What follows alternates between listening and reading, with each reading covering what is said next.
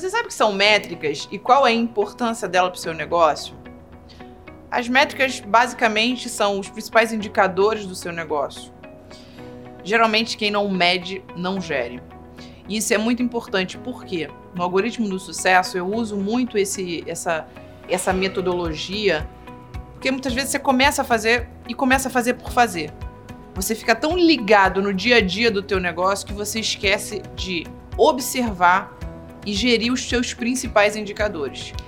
Os principais indicadores eles variam de negócio para negócio. Então, muitas vezes você tem indicador principal que é faturamento, que é, é a receita, que é o teu valor de despesa, Muitas vezes você trabalha com alimentação, você tem um indicador que a gente chama de custo de mercadoria vendida. Isso varia de empresa para empresa, de negócio para negócio. Mas a principal mensagem disso é que quanto mais você conhece os indicadores principais do seu negócio, com mais objetividade você consegue alcançar o resultado. Como apresentar um pitch para o investidor? Pergunta comum, muito recorrente nos dias de hoje. Mas apresentar o pitch para o investidor requer algumas técnicas que são importantes. Por quê? Porque você tem muitas vezes ali um, dois, três minutos no máximo para você apresentar, para você seduzir, para você conquistar aquele investidor. Então, primeira coisa, problema. Qual o problema que você resolve? Você resolve um problema real? Segundo, qual é a solução para esse problema? Ou seja, o que, que seu negócio, o que, que seu produto ou serviço ele de fato soluciona em cima de um problema real. Terceiro, modelo de negócio. Basicamente é como você pega o problema, como você pega a solução e como você ganha dinheiro com isso. Depois do modelo de negócio, você tem concorrência. Quem são seus concorrentes? E eu gosto sempre de falar dos concorrentes diretos e dos concorrentes indiretos. Porque muitas vezes a gente acha que a empresa do mesmo segmento que faz a mesma coisa, só ela é seu concorrente mas muitas vezes, dependendo de um mercado que você esteja, da área que você esteja atuando, você tem múltiplos concorrentes, inclusive de áreas diferentes. Eu cito como exemplo de mercado rede de franquias. Ou seja, se seu objetivo é efetivamente ter novos franqueados, antes de olhar, ele olhar a sua opção de franquia, ele vai consultar uma série de outros modelos de franquia de outras áreas, alimentação, educação, beleza. Depois de concorrência, time. É muito importante falar do time. Quem são as pessoas que fazem esse negócio acontecer? E aqui eu deixo uma dica também de extrema relevância.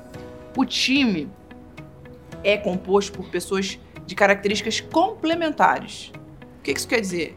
Muitas vezes eu vejo, ah, eu vou abrir um negócio com o meu amigo. Ah, por quê? Porque eu gosto dele. Vou abrir o meu negócio com a minha prima. Por quê? Ah, porque a gente é parecida muitas das vezes, ser parecido não é o melhor caminho.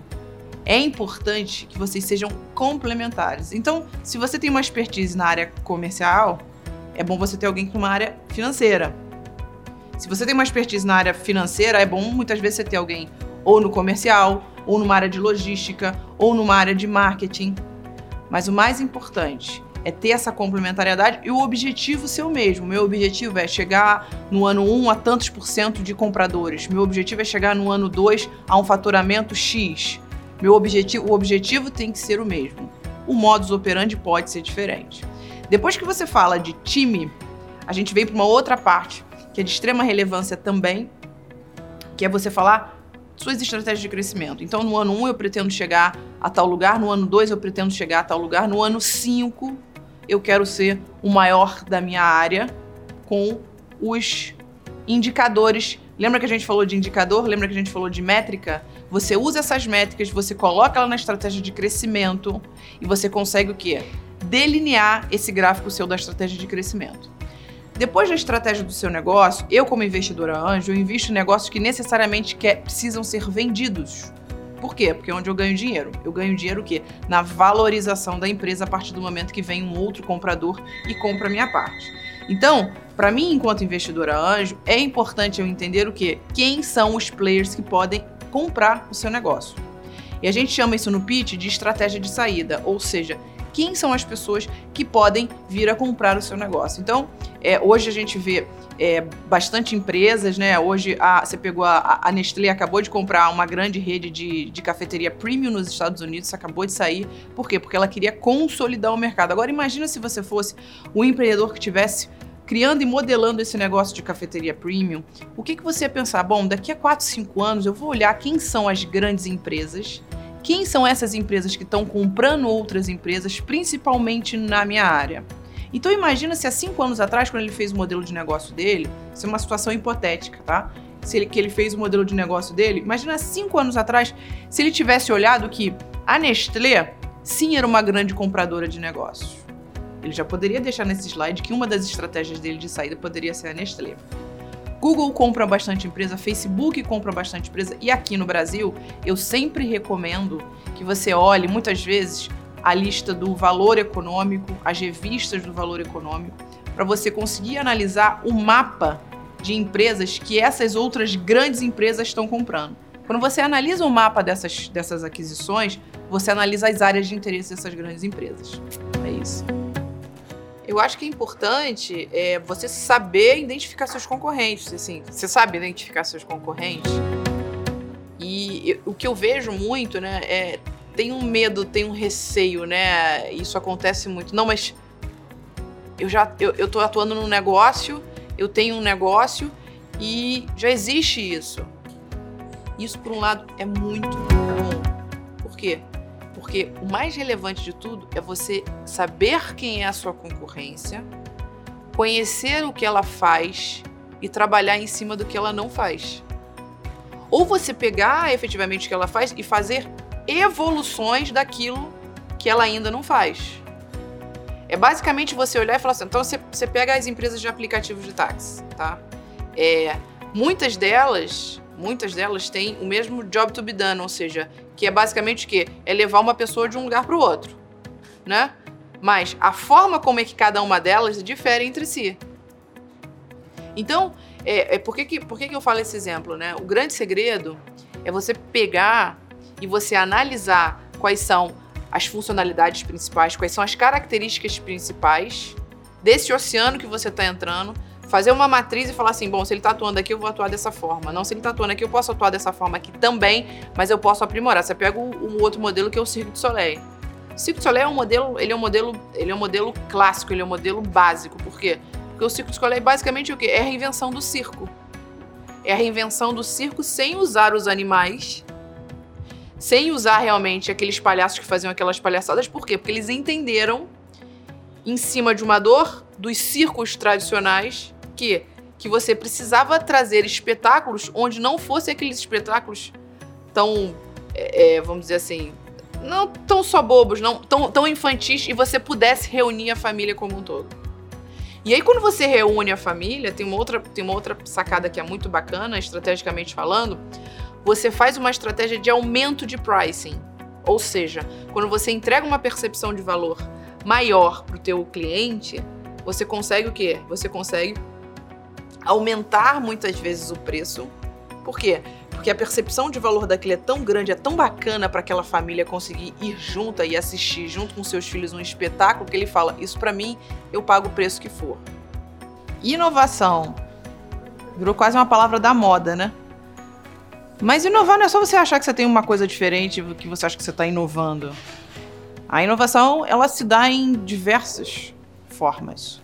Você pode inovar no seu modelo de negócio, você pode inovar na forma como você gere o seu negócio, você pode inovar no atendimento, você pode inovar na forma como você pergunta o preço. Vou repetir isso, tá? Você pode inovar na forma como você entrega determinado produto ou serviço.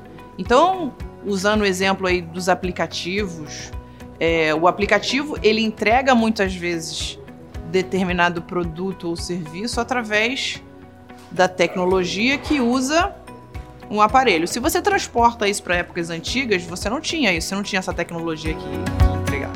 Você teve um período que muitas vezes a internet fez esse papel, o online fez esse papel, depois, os smartphones eles conseguiram realmente é, suprir isso enquanto veículo. E aí você tem os modelos de e-commerce, você tem os modelos de marketplaces, você tem uma série de modelos. Então, quando você fala de inovação, é importante você entender que quais são os recursos que você tem para inovar. Não, eu posso inovar no meu modelo de negócio, eu posso criar aqui uma, um salão de cabeleireiro onde todas as marcações serão feitas por um aplicativo de telefone.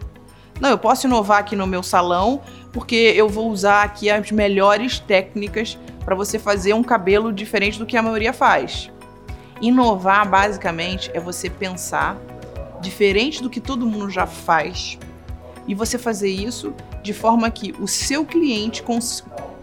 você conseguir fazer isso de forma que o seu cliente consiga perceber isso através da sua inovação. E aí a gente vai para um assunto que é muito interessante que quanto melhor a sua inovação, quanto mais você inova em cima daquilo que o seu cliente quer, você consegue construir um negócio que a gente chama de desenvolvimento em cima do cliente ou customer development, que foi imortalizado pelo Steve Blank. Ou seja, não adianta você criar coisas que as pessoas não querem. Você pode ter a melhor ideia do mundo e aquela ideia realmente ela não tem aderência. As pessoas não querem. E eu posso dizer para vocês que muitos negócios começam e também morrem assim, porque você cria produtos que ninguém quer, porque você acha que aquela é a sua inovação, que aquele é o produto mais inovador do mundo. Eu como investidora, eu, eu, eu cada vez mais é, eu falo para os empreendedores, para as empreendedoras, que não existem respostas de onde você está, dentro do seu escritório, dentro da sua, da sua cadeira, ou seja, dentro da sua zona de conforto. Se você quer testar se aquela sua inovação faz sucesso, vai para a rua, faz a primeira venda junto com o seu cliente, entenda o que ele quer. É muito melhor do que você fazer todas as premissas, você alinhar todas essas premissas antes no escritório e você vai para a rua e você descobre que não é nada disso. Eu sempre recomendo que você faça isso numa forma de contexto de aprendizado, com pelo menos 40 a 50 pessoas.